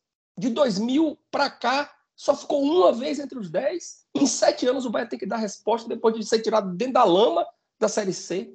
Entendeu? Então, a, a, o torcedor Alexandre. projeta, o torcedor projeta na cabeça, o torcedor projeta na cabeça o Bahia que ele quer que seja vencedor, vitorioso, não sei o que lá mais, o quê? Ao não ter, ele se frustra e agora ele está projetando um novo Bahia e vai se frustrar ali na frente. Eu estou mais irritado com essas loucuras da torcida do que com o processo em si. Eu não sou contra a SAF, eu não acho que a SAF vai ser ruim, entendeu? Eu não acho que, que, que, que trazer um grupo vitorioso para administrar o clube, um clube, um, um, um grupo especializado em futebol para administrar o futebol do clube seja ruim, eu não acho. Só que me irrita a forma como isso está sendo feito. Mas acho que o contraponto aí em relação à questão de, de que nesse período democrático, né? Vou botar aqui no período Belitani, especificamente, que a torcida tinha uma expectativa maior, é porque acho que um portal se abriu, sabe? E aí, qual é esse portal? Alguns clubes que tradicionalmente, né, Botafogo, Vasco, até o próprio Cruzeiro, eles passaram por um processo de oscilação É, Mas, os, clubes mas menores. existiu, Edgar. Mas não, para clubes menores, como por exemplo, do, ou do nível do Bahia. Né? Como, por exemplo, o América, o Fortaleza. É, mas isso o- sempre existiu, Edgar. Sim, Mas, sim, mas é isso, O sempre Bragantino, existiu. o Bragantino, Mas quando você. o, Bragantino, mas- o Bragantino fez a final do Brasileiro de 91 com o Grêmio caindo em 92, porra. Esse portal se abriu na década de pô. 90. Não, eu, Isso eu sempre falando o seguinte. existiu, porra. Sim, pô, mas assim, mais, mais pro torcedor, mais pro torcedor, o que conta é a memória recente, Alexandre. O que conta é a expectativa que ele tá vivendo agora. Mas se você não entender isso, assim, pra mim, assim, não entender isso, ou, ou achar que o, que- o, que ele tá, o que o torcedor. Assim, eu não acho que o torcedor quer que ganhe título brasileiro, não, pô. Sabe? Mas assim, é você ter um time. Que nunca teve. Não, não, não é que nunca teve. É, é tipo teve. assim, você tem um time. Você tem um time como o Bahia fez. O, Ba- o Belitani, pra mim, assim, o que o que, que Belitani fez? É, quando ele- o Ceará, ele quase cai. né? O Fortaleza, ele quase caiu. Então, assim, quando você faz um investimento maior, não é pra você brigar para ser campeão. É para você sair dessa zona de, de confusão e beliscar uma Libertadores, e beliscar uma pré-Libertadores, e beliscar algo maior. Então, quando o Bahia fez esse. Quando ele, quando ele mudou o, o projeto de, de perfil de contratação, de fazer investimento maior no futebol, pagar pro né, o jogador. Logicamente que ele não contratou o jogador, ele não, ele não contratou o Cleiton, achando que Cleiton e o Rodriguinho iam vir aqui e iam fazer aquele Corinthians lá que foi campeão brasileiro ser campeão aqui. Mas acho que o pensamento é esse. Mas você fala, pô, eu vou sair da zona da confusão. E se o time encaixar, eu consigo brigar página, primeira página da tabela. E quando você pensa assim, e quando o time ele, ele faz um movimento ao contrário, isso é frustrante. né? Ah, mas do Bahia não era assim. Pô, mas do Bahia talvez não tivesse tanto dinheiro, tanto investimento para fazer, para buscar algo um pouco maior e continuou igual. Então, assim, acho que é diferente. Sabe? Assim, e, e- aí o torcedor ele começou a discutir mais. eh, O, o torcedor do Bahia discutia orçamento, pô. O torcedor do Bahia discutia. Ah, porque está contratando um jogador tal. Então, porra, dá uma soberbazinha também, pô. O cara quer sonhar, pô. O torcedor, ele vive disso, porra. Ele, não-. Você vê, porra, o cara trouxe Cleiton, trouxe Rodriguinho, trouxe não sei o quê, trouxe não sei o. Não, vou brigar agora aqui pra partir de cima. Então é natural. Esse, e, e é, co- porra, Só todo que, mundo só que a, gente tem que a gente tem que ponderar as perdas, Edgar. Entendeu? A gente tem que ponderar as perdas. A gente não Sim, tem que ponderar só os ganhos, não. Sim, pô, mas assim, mas o time foi abaixo. O time sem Aí todo dinheiro. mundo, quer, todo mundo quer ir acima, todos os times Mas querem ir acima. Não tem ninguém que quer gente- fuder, velho, não. pelo amor de Deus, ter- o orçamento do Bahia era maior, velho. Assim, era, é assim. Mas, Assim, Edgar. Não, mas alguém perde, velho. Pra alguém ganhar, alguém tem que perder. Então a gente se velho, só, que fudeu. você, só, que você, só que você não quer que você não quer que seu time perca, porra. Você não quer, mas às vezes acontece, velho. Às vezes acontece. acontece, mas- sim, mas não era. você, você torce pra um time, ah, porra, é, o Rodriguinho vai vir aqui e não vai jogar bola, pô, o time não encaixou, porra. Não, mas aí se acontecer, porra. acabou o mundo. Você tá distorcendo a fala, Edgar. Se tá acontecer uma isso aqui, derrota, acabou eu não tô um distorcendo, não. Eu tô dizendo isso aqui, não. Eu só tô eu tô dizendo, falando que eu só tô falou, pô. dizendo é o Olha que seguinte. derrota acontece, velho. Esses portais de times pequenos ascendendo sempre existiu. O Bragantino fez final de Campeonato Brasileiro contra o São Paulo em 91. A final de 85 foi Curitiba e Bangu.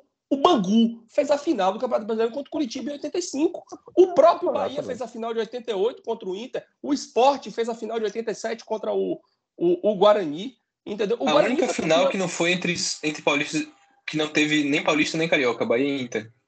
São Caetano fez duas finais de Campeonato Brasileiro, disputou Libertadores. Aí, assim, o aí, Paysandu, aí, quem- o Paysandu, o Paysandu disputou Libertadores, ganhou do Boca na Bomboneira, entendeu? Aí O tá Paulista de a fala é o, o Paulista, o Paulista de, cima, o não Paulista de. Jundiaí, o Paulista de Jundiaí foi campeão da Copa do Brasil, o Santo André foi campeão da Copa do Brasil, o Grêmio Barueri disputou Série A, o Joinville disputou Série A, todas as Ipatinga. vezes, Ipatinga, é, porra, uma porrada de time. Esses portais para times pequenos sempre existiram. E times grandes sempre tiveram lá embaixo também.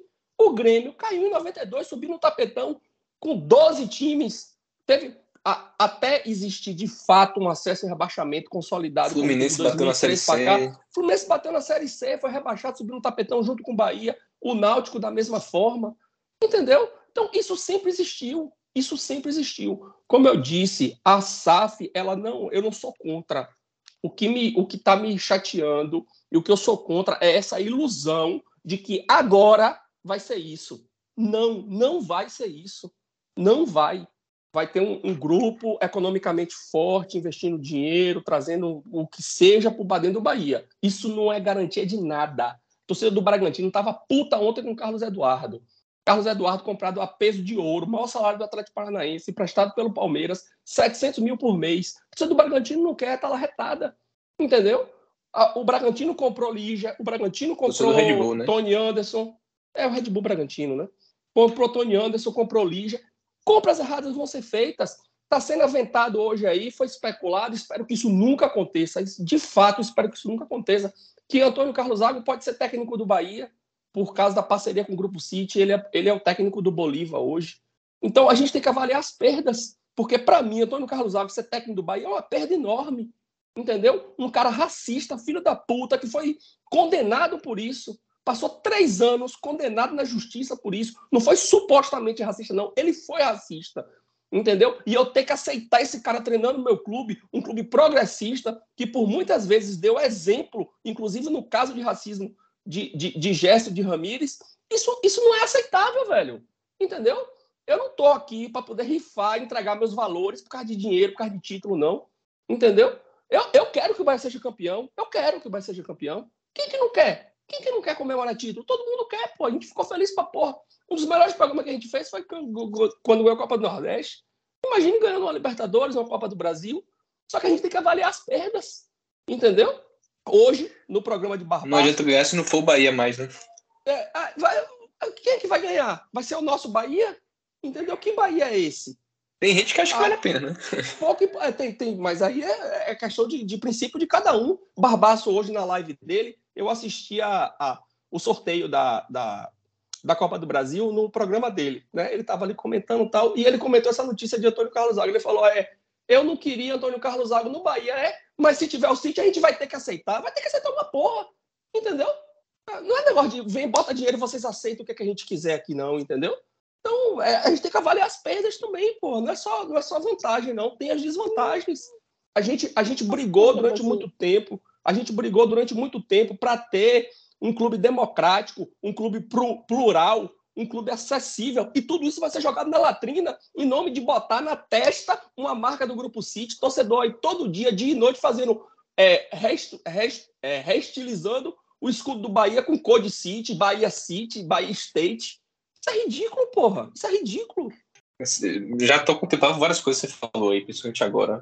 Mas, enfim, complementar aqui com, com minhas palavras, né? É o que você falou, que o torcedor quer um time que, que nunca teve. Porra, velho, eu também quero.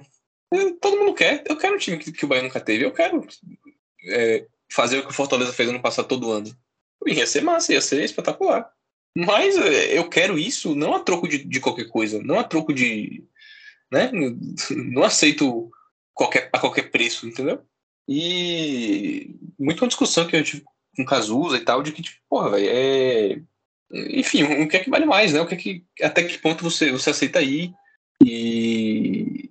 Enfim, Cazuza é até mais compreensivo, né? De, de que, ah, não, tem torcedor que quer ganhar qualquer preço, beleza, faz parte.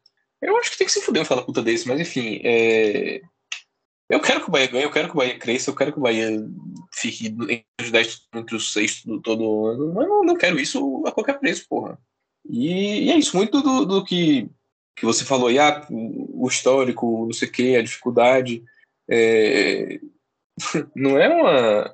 Não dá pra ser uma obrigação, ah, porque em cinco anos que subiu não ficou nenhuma vez, não sei o quê. Pô, velho, assim, são os parâmetros que, sinceramente, fica difícil. E, e, você falou muito que o futebol sempre foi assim, que tinha espaço, não sei o quê. Mas também mudou muito, velho.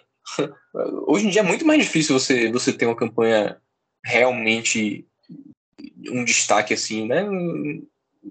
Não dá para fazer na cagada, na cagada no, Campeonato Brasileiro você, porra, dei sorte aqui, fiquei entre os oito. Não acontece, não existe.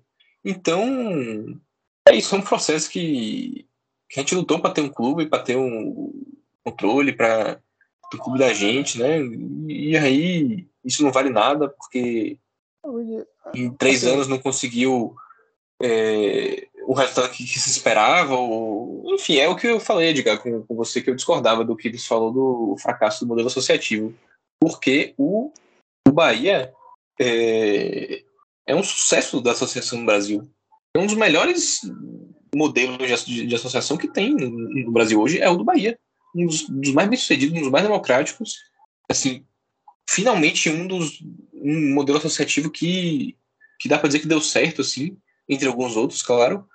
Então, não, não, acho que por isso a razão pela qual se inventou SAF, ou agora tem que ter SAF, não sei o que, que tem um fracasso generalizado no futebol brasileiro, no modelo associativo. Não, porque o do Bahia não é um fracasso, não é fracassado. E, e assim, porra, se tudo fosse fracassado e, e todo mundo tem que virar SAF no desespero, Cruzeiro aí, Botafogo, não sei o que lá, que se não virar acaba, vá lá. Agora, na, pede de um, um, um, clube que vai acabar lá, que não sei o que, que cheio de dívida e, e, e, associação viciada, um, um, um clubinho de velho lá que nem o Vasco, que não tem participação nenhuma da torcida, não sei o que, aconteça isso com eles e com o Bahia não, porque o Bahia é uma associação consolidada, uma associação boa. O problema não é o, o fracasso isso, do modelo. Eu, mas, eu disse, mas eu disse exatamente isso. Eu disse que o Bahia. O que me incomodava do Bahia Vera Saf é que o Bahia é a exceção a esse modelo. O Bahia mas é, justamente, não é o. Não é, não é... Mas, eu não, mas eu não falei diferente de você. Eu não disse que o Bahia era um fracasso. Falei que boa parte da torcida parece ver que esse modelo fracassou. E, esse, e essa, mas é essa, isso. Essa, essa sangue desdatada de querer achar que a SAF é a solução, é a varia de condão, que eu não concordo. é o que me incomoda. Isso e isso para mim é uma coisa que me incomoda hoje na discussão do Bahia Vera SAF. É que as pessoas elas acham que existe um. Vai vir, vai vir um grupo aí que em, em seis meses vai transformar o Bahia. Eu não é, só para completar. É, só, não, é, é só uma, uma pontuação rápida que acho que vai combinar muito com o que tu tá falando aí sobre não ser um, um fracasso e algo que o, o, próprio Alexandre trouxe. Ele trouxe aí todas as, as, vezes que o Bahia foi mal, como poucas vezes o Bahia conseguiu ir bem, né? Sendo verdadeiro aqui. Mas se você for olhar, nos últimos anos o Bahia tem os melhores resultados dele na Série A de pontos corridos, os melhores resultados dele na Copa do Brasil, os melhores resultados dele e na Sul-Americana. Então, assim, são três competições importantes que o Bahia tem os melhores resultados nos últimos anos. Ok, houve um, um um, um acidente, né? Vamos colocar assim, você pode colocar, culpabilizar quem você quiser por esse acidente, mas houve um acidente no percurso. Mas é bom lembrar que o Bahia continua seguindo um, um caminho interessante. E é o que o Alexandre disse, não à toa, é, players grandes vieram atrás do Bahia, porque o Bahia continua seguindo um caminho interessante. E não saber valorizar isso, eu acho que esse é o grande erro. É não saber valorizar isso. É o que o Alexandre falou. Não tem problema você querer vender, mas pelo menos valorize o teu produto, sabe? O cara não pode vir comprar a tua casa e tu dizer que a tua casa é uma merda. Não é assim que funciona, porra. O cara vem comprar tua casa, você tem que olhar pra tua casa e assim, pô, a minha casa é linda, meu irmão. Vale mais do que tu tá, do que tu tá querendo pagar, ó. Tu vai pagar uma pechincha por essa casa aqui, viu? Então, assim, o que a torcida do Bahia tá fazendo nesse momento é desvalorizar o produto dela. É olhar para casa e dizer assim: rapaz, leva essa desgrama aqui de graça aqui. Leva de graça, pelo amor de Deus. Só leva. Isso é, é um absurdo. É um movimento ridículo que, que, que acontece, sim. E, e, é isso, a gente teve alguns dos melhores resultados em várias competições importantes é, ultimamente.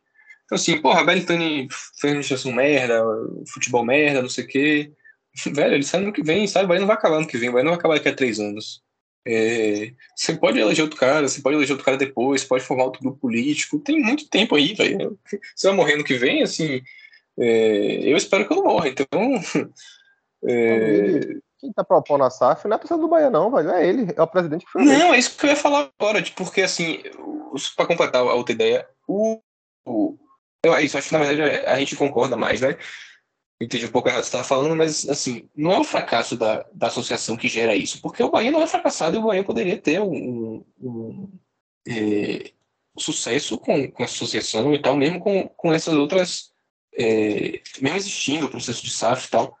O que, o, o, que, o que provoca isso é o que é, primeiro, aprovaram a lei é, às pressas, na calada da pandemia, que não é a mesma lei que vinha sendo discutida antes, por exemplo, que o Botafogo era um do, fazia um lobby grande para virar SA, não sei o quê.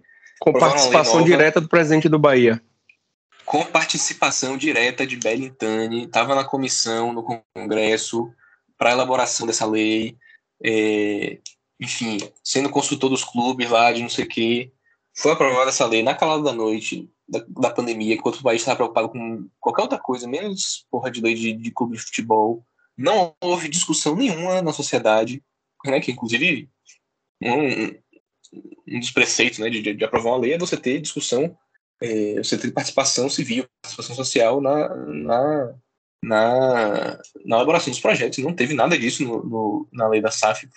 Aprovaram na hora que quiseram, na hora que Rodrigo Maia falou, não, vou botar para plenário, vou botar para votação, não sei o que, botou na hora que quis, que não quis, foi, fizeram os acordos lá, é, aprovaram essa porra. Seu Belintani tava no meio. Aí, ele é o quê? Presidente do Bahia. Tá negociando essa porra já tem alguns meses. Bahia caiu e ele negociando isso. Dando atenção pra porra de SAF e o Bahia se fudendo. É, então é isso. Foi, foi aprovando lei, fazendo lobby. Foi Belintani negociando, vender, vendendo essa ideia. Foi, foi torcedor é, é, achando mil maravilhas, foi gente desinformada que não, não sabia nada desse, desse, tema até cinco minutos atrás, assistindo dois vídeos e achando que, que, que é a solução. E aí é isso que, que, que chegou nessa situação. Não é um, um, uma associação fraca, pelo contrário, quem enfraqueceu a associação foram a própria comunidade do Bahia, o próprio torcedor, o próprio é, direção, essa porra toda. Então, é, mas é isso. É isso que, que eu acho lamentável nesse assim, sentido. é, a atividade fim do Bahia principal é o futebol. Né? Eu acho fantástico, assim, e concordo muito com essa questão do pertencimento. É, porra, sou muito fã da, do modelo associativo do Bahia, sou muito fã de ser sócio do Bahia. É, gosto muito da, da, da ação afirmativa do clube. Mas a atividade principal do Bahia é o futebol. Né? Futebol tem vários patamares aí, né? E não entendo, deixa eu terminar. E quando você tem uma discrepância disso, faz com que essas efervescências aconteçam. E para mim tem outra coisa, e é uma opinião, não informação. Se, se o que faz esse processo acelerar para mim é ser o grupo City. Se fosse qualquer outro grupo, como foi aí a sondagem do Texas, como foi esse 777 do Vasco, talvez essa discussão não fosse de agora, ou não fosse tão rápida. Talvez por ser o grupo City, e aí né, deve ser o principal grupo de futebol hoje no mundo. Eu acho que eu tenho essa percepção de que esse processo está sendo acelerado. Eu acho que pô, talvez essa é, seja uma oportunidade para o Bahia, e acho que é a visão de Belitani, da diretoria, que se perder, talvez ele não encontre um grupo melhor. É, então, mas o, isso aí é da cabeça de Belitani. Ele podia chegar outro investidor e outro grupo que ele achasse que é tão bom quanto, ou que ele achasse que é tão imperdível. Existe? Quanto e acelerar do mesmo jeito. Não sei se existe. Eu não sei na cabeça dele o, o que, que, ele acha que, que é um nível suficiente para acelerar ou para ser imperdível. Então, é, é, isso, assim. E Assim, eu não concordo com, com o Alexandre, por exemplo, é, que fala que, ah, não, pode ser bom vender, não sei o quê, não é, não é esse problema, não, né, não saber os detalhes e tal. Eu acho que não tem que vender porra nenhuma. Eu sou radical mesmo, assim, não precisa concordar comigo, não. É, é, até, enfim, usar da, da compreensão de casos aí que fala que entende quem, quem pensa diferente, não sei o quê.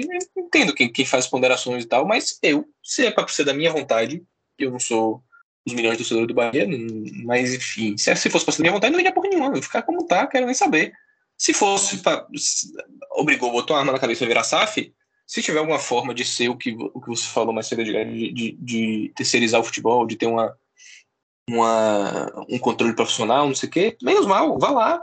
Agora, o que, eu, o que eu queria era que chegasse um filho da puta que falasse: eu vou botar esse dinheiro aqui porque eu acho que isso aqui vai me dar negócio, vai, vou ter benefício tal e tal, vou tentar tirar dinheiro que é menos, né? Porque a gente sabe que futebol não, não faz muito dinheiro, né? Gera, gira muito dinheiro, mas não gera muito dinheiro. Né? Tem muita gente por aí super lucro no futebol, não. Mas enfim, ganhar um benefício político, econômico, um, uma porra de, um, de imagens, porque esse, o interesse desses caras gira muito em torno disso também. Beleza, os caras têm esse interesse tal, vai botar dinheiro tal por causa disso e vai tirar dinheiro tal é, depois de um tempo, prevendo um contrato, não sei o que, beleza, mas você não manda nada. Você só é um investidor, você é um acionista só, e, e pronto. Se fosse para escolher, no máximo seria isso. Porque eu não quero ninguém mandando no Bahia, não quero dinheiro mandando no Bahia. Se você quiser botar dinheiro que você acha que você vai ganhar dinheiro, que você acha que é lucro, que você acha que é um projeto bom, bote, bote e se foda. Assina um contrato lá com previsão tal, de, de pagar tal, e beleza. Agora, é, esse negócio de vender controle, de, de, de mandar, de vender 70%, não sei o que, isso aí eu acho assim o, o fim do mundo num nível assim que, que não tem justificativa para mim. Porque eu acho que futebol não é só resultado, não é só vencer, não é. Então, é, é o que eu falei do, do patamar. Você acha que a torcida do ABC nunca vai poder ser feliz na vida? A torcida do ABC nunca vai ser campeão brasileiro, nunca vai ganhar a Copa do Brasil. A torcida do ABC nunca pode ser feliz, nunca pode ir no estádio curtir o time, curtir um campeonato, curtir o, um jogo, uma virada, um, uma festa na, na torcida com seus amigos, com sua cidade. Não vai poder ser feliz nunca quem torce para time pequeno é um amargurado da vida. O Bahia não tem o mesmo patamar de, de, de felicidade que, que, o torcedor do Flamengo. Precisa ganhar a mesma coisa para ser ah, feliz do mesmo jeito. Se o, o torcedor do Flamengo chega na final de Copa do Brasil, os caras estão cagando e andando, velho. Porra, é, esse ano tem que ganhar, né? Porque o Atlético Paranaense é ruim. A gente tem super time aqui, não sei o quê, né? Tem que ganhar. Se o Bahia chega na final do Copa do Brasil, porra, é uma festa, velho. A gente é feliz pra caralho. Então, o patamar é diferente. E futebol não é só isso. É, eu tenho uma visão muito de, de que existe uma, existe uma comunidade, existe uma representação cultural, social, um movimento que representa muita coisa para muita gente, significa muita coisa para muita gente. E, e rasgar tudo isso em nome de, de possivelmente ganhar ou não sei o quê, ou pode até que seja que dê, que dê certo, porque tem a tal da expertise do Citigroup, não sei o quê, evolua. Ah, a, que preço, velho? Não, se fosse para eu escolher, eu não, quero pagar esse preço. E, e outra coisa, até pensei em falar aqui, assim, não, sem querer arriscar nenhuma leitura sociológica, mas já arriscando, porque eu tenho a sensação de que se fosse outra conjuntura do país, a gente não ia estar passando por isso. Vou começar pelo, primeiro, primeiro pela lei, né? Que foi atropelada, foi passada, não sei o quê. Se a gente tivesse com uma estabilidade política, um negócio mais decentezinho, o país mais tranquilo, acho que não ia ter essa, esse desespero, esse log, essa coisa toda que foi feita. Não ia, não ia ser atropelado assim, a gente ia ter a oportunidade de pensar no, no futebol nacional, né, de uma forma geral, com mais calma, que caminho a gente quer seguir, né, enquanto, por exemplo, a liga que está sendo discutida aqui, né, que fazer uma liga, que eu acho até uma boa ideia. Isso aí eu acho que sim, eu sou a favor, né, de, de ter uma liga dos clubes e tal. CBF fica para outra, e aí pode ter investidor e tal. Isso você discute para onde você quer levar o futebol do, do, do, país. A Espanha, por exemplo, obrigou todos os clubes a virarem SAF a, na década de 90, só quem não virou foi, foi Barcelona, Real Madrid e, e sei lá, o Sassuna, alguma porra assim, que, que, que cumpriram, que não tinham dívida, que, que não foram obrigados, alguma coisa assim. Quer dizer, são, são discussões que não dá para ter assim, bom, chegou, pronto. E, e, e, outra, outra coisa que eu acho que é muito afetada pelo, pela situação que a gente está é, é, o ânimo também do, do, torcedor, do cidadão normal, da pessoa que, que, que acompanha o time. Porra, velho, o tanto de, de frustração, de tristeza, de, de dor que, que teve nesses últimos anos aí, é, tem muita gente que só quer ter uma alegria. Porra, eu quero ver meu time ganhar uma coisa, eu quero ser feliz, quero ter um, uma válvula de escape. E aí, infelizmente, se instrumentaliza esse sentimento, essa necessidade para essa direção, né? Quer dizer, a, o cara que, que, porra, todo mundo aí vivendo momentos muito difíceis, né? Nesses últimos anos. Aí aparece um sacana dizendo que, que tudo vai ser diferente, que você vai ter sua grande alegria, porque vai, vai, vai ser uma SAF, vai vir um City, vai não sei o quê. E você acredita, velho. Você, você quer. Você quer que se foda o que eu falei agora de, de sentimento, de pertencimento, de de, de cultura, de, de, social, de qualquer porra, você quer ganhar sua porra lá, ficar feliz, dar seu grito, beber sua cerveja. E, enfim, talvez até essa desesperança também que a gente tem né, de, de, enfim, todo esse processo de, crise, de, de pandemia, de dificuldade econômica, a gente não enxerga uma estabilidade, não enxerga uma estrutura, não enxerga nada por trás que funcione, uma lógica que fale, não, pô, faz sentido a gente manter as coisas assim e tal, não sei o que. Não tem, não existe isso no Brasil hoje. O que existe é caos. E aí a galera vê o caos, não consegue enxergar um, um caminho sólido, não, um, uma estrutura para acreditar. E, e, no meio do caos aparece um sacana com dinheiro, com não sei o que, você fala, ah, não, o, o, que vai resolver nesse caos, nessa coisa que não tem organização de nada, é o, o dinheiro, é o, o o investimento, é o, o mercado malvadão aí, não sei o que. Tem uma galera que fica falando que Bahia vai. O capitalismo vai dominar o Bahia, não sei o que, como se, como se o Brasil não fosse capitalista, como se, se o Bahia não fosse capitalista, não sei o que, umas besteiras assim, como se aí seus comunistas, o capitalismo vai ganhar, não sei o que, o, o Bahia vai, vai dar certo, não sei, umas besteiras assim, mas eu acho que muito tem a ver também com essa desesperança, essa falta de, de senso que a gente tem de, de, de qualquer coisa melhor, de qualquer confiança que a gente tem que, que, que as coisas dão certo, que podem dar certo. E aí você vai, velho, cada um por si, lei da selva, pega logo esse barco de dinheiro aí, vai ter sua alegria no fim de semana. E eu acho isso muito triste também. Assim, sinceramente, é o contrário do que eu gostaria que, que, que fosse, né? Ouvindo, ouvindo o Luigi falar aí, é, me vieram me vieram algumas algumas coisas, né, para poder complementar minha fala, encerrar aqui também, que eu já falei demais. É que me recordei, se eu não me engano, em 2019, quase certeza foi 2019, ali mais ou menos ali meado de 2019, eu estava em feira, né, numa dessas idas minhas para feira, é, foi quando teve o jogo do Salgueiro contra o Fluminense de Feira, pela Série D do Campeonato Brasileiro. Acho que pela terceira ou pela segunda fase da, da Série D. Já não era mais pela fase de grupo, era um jogo eliminatório. E eu tenho amigos que são torcedores do Fluminense de Feira, né? Nascidos, criados em Feira. Que até tem um segundo time, né? Torce para um time do eixo, mas torce essencialmente para o Fluminense de Feira. E naquele dia eu estava na casa dos meus pais e o Fluminense estava jogando contra o Salgueiro. Eu falei, eu vou lá assistir o jogo. E eu fui, velho. Tava lá o estádio no Fluminense cheinho, pô, 7, 7, 8 mil torcedores. Né? Revi meus amigos, que quantas vezes eu fui pro Joia assistir jogo com eles. E o Fluminense ganhou foi que classificou em cima do Salgueiro e tava todo mundo ali feliz, entendeu? Então, o futebol, ele não é feito só, e eu falo isso no grupo da gente, falei isso aqui no programa algumas vezes, não é só feito de grandes conquistas, ele é feito também de pequenas conquistas. É, acompanhar, velho, a alegria que me deu ao ver o Glória de Vacaria eliminar o Brasil de Pelotas. Não são times meus, eu não torço para nenhum dos dois. Eu assisti, acompanhei o jogo, assisti na televisão, estava sendo transmitido aqui para o Rio Grande do Sul. E, velho, o, o pessoal lá de, de, Vacaria, sabe, a cidade abraça o time, é, conquista. Isso, velho, é pertencimento, pô. Quando o, o, o Curitiba foi jogar em feira contra o Bahia de Feira, muitos amigos meus foram assistir o jogo lá no estádio do Bahia de Feira. Não são torcedores do Bahia de Feira, mas se sentem é, fazendo parte daquele processo, entendeu? Então, o futebol não é só os grandes títulos. Você vai ter meia dúzia de times ganhando grandes títulos. Né? Então, existem as alegrias acessórias, não são as alegrias, só as principais alegrias, entendeu? Mas 2019, eu saí do estádio, Bahia e Grêmio, 0 a 0 mas num estádio de felicidade, sabe? De alegria, assim. Um negócio. O Bahia, a gente calou a Arena do Grêmio. A gente calou a Arena do Grêmio. O Bahia empatou aquele jogo, quase fez um gol no finalzinho. Não sei se vocês lembram. Uma bola de Arthur Vitor, assim, eu tava bem na direção dela, eu e Matheus. A bola passou por cima da trave. Então, o futebol é feito também de pequenas alegrias. Se a gente ficar o tempo todo mirando as grandes e só as grandes, vai acontecer o que aconteceu com o Flamengo. O Flamengo foi campeão brasileiro de 2020 com a torcida chateada. A torcida do Flamengo ficou chateada com o título de 2020 porque o time de Rogério Senna não jogava igual o time de Jorge Jesus, pô. Então vai ser sempre esse processo de insatisfação. Daqui a pouco não vai ser mais suficiente para os torcedores do Bahia City que vá para Libertadores, porque vai ter que ganhar. E daqui a pouco não vai ser mais suficiente ganhar, porque tem que ganhar o Mundial, que, é, que acontece hoje com a torcida do Palmeiras, que é frustrada por não ter um título mundial, entendeu?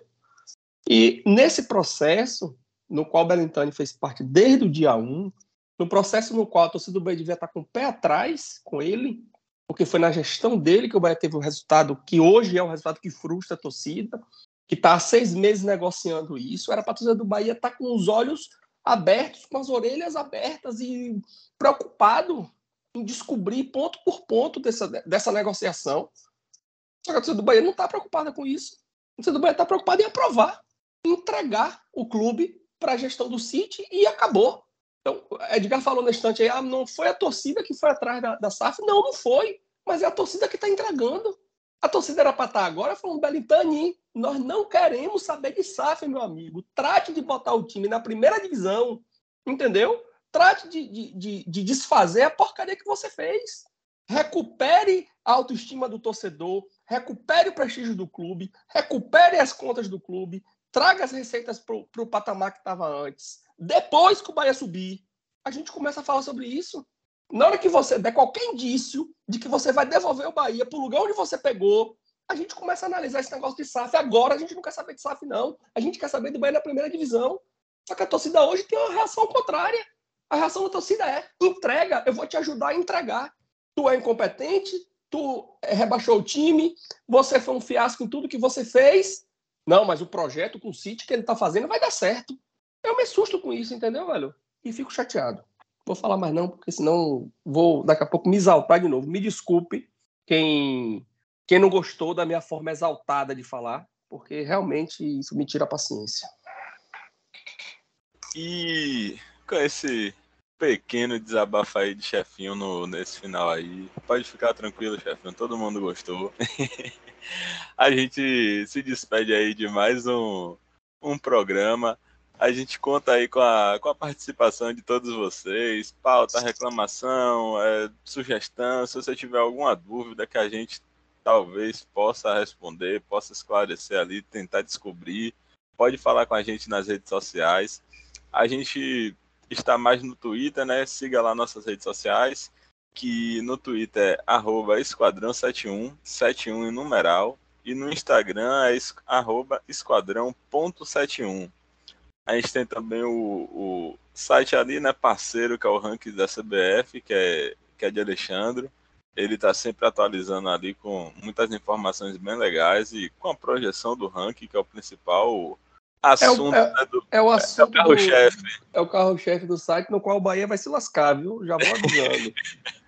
o Bahia trate de subir para a primeira divisão, senão ano que vem vai pegar cota nível 3. Isso financeiramente é um prejuízo grande. Queria agradecer a todo mundo que ouviu aí a gente. Programa um pouquinho longo, né? Um dos mais longos que a gente gravou. Queria aí dar um, um, um parabéns específico aí para Ilice e para Davi, das pessoas que hoje tiveram boas realizações. Eu fico muito feliz com, com eles, né? Um abraço aí para vocês dois. Mas alguém tem alguma coisa para falar? Eu posso encerrar? Deixa, deixar um abraço para Davi aí, fiquei feliz por ele. Davi foi o ganhador da nossa primeira promoção. Quando a gente, quando a gente gravou o primeiro programa, nós, eu cheguei ali no finalzinho do programa e falei: ó, promoção aqui, vá lá no Twitter, nos siga, faça isso, faça aquilo. Não lembro nem qual era a mecânica mais. Concorrendo à assinatura do sócio digital, e foi Davi que ganhou. Desde então, eu o sigo no Twitter. Eu vi a postagem hoje dele comemorando aí a promoção no trabalho. Parabéns, Davi. Gosto muito do. Eu vejo seus textos, vejo. Já vi seus vídeos lá no YouTube, estou sempre acompanhando aí. Gosto muito da sua linha de trabalho, né, Davi? Que é arquiteto, né, urbanista. É, tá um é, pouco não é ligado. A... Não, pô, esse é, esse é, é não, não? Nessa urbanista. É ah, desculpa. É porque minha ex minha ex-esposa era arquiteta e urbanista, né? Eu achei que ele também Na fosse... verdade, a UNEB é a única faculdade, pelo menos das faculdades públicas, né? Eu imagino que do Brasil seja a única, que tem um curso só de urbanismo. Ah, tá. A, é. É, Estela é formada em arquitetura e urbanismo, né? Ele é urbanista, eu acompanho porque eu, é um tema que está um pouco ligado à minha área, né? Sou engenheiro, então acompanho sempre ali as postagens dele. Parabéns, Davi, pela sua promoção e siga para mais aí. E ele tem um projeto ainda, tá meio afastado, mas é o Manual da Resistência Urbana. É um projeto massa no YouTube, fala. Eu acompanho, diversas... eu, assisto, eu, eu, sou, eu sou inscrito lá no canal, viu? Aí, ó. é, é, um, é um canal bem legal, tem, aborda várias questões ali urbanísticas, é, sociais ali. Vale a pena você dar uma, uma conferida, são vídeos bem curtos. E, e Alexandre, só uma curiosidade: o, o, o, urbanista, só urbanista, ele não é do, do CAL, ele é do CREA. Ó, oh, que interessante, não sabia não. Mas e, com isso aí, né, a gente encerra esse programa e até o próximo.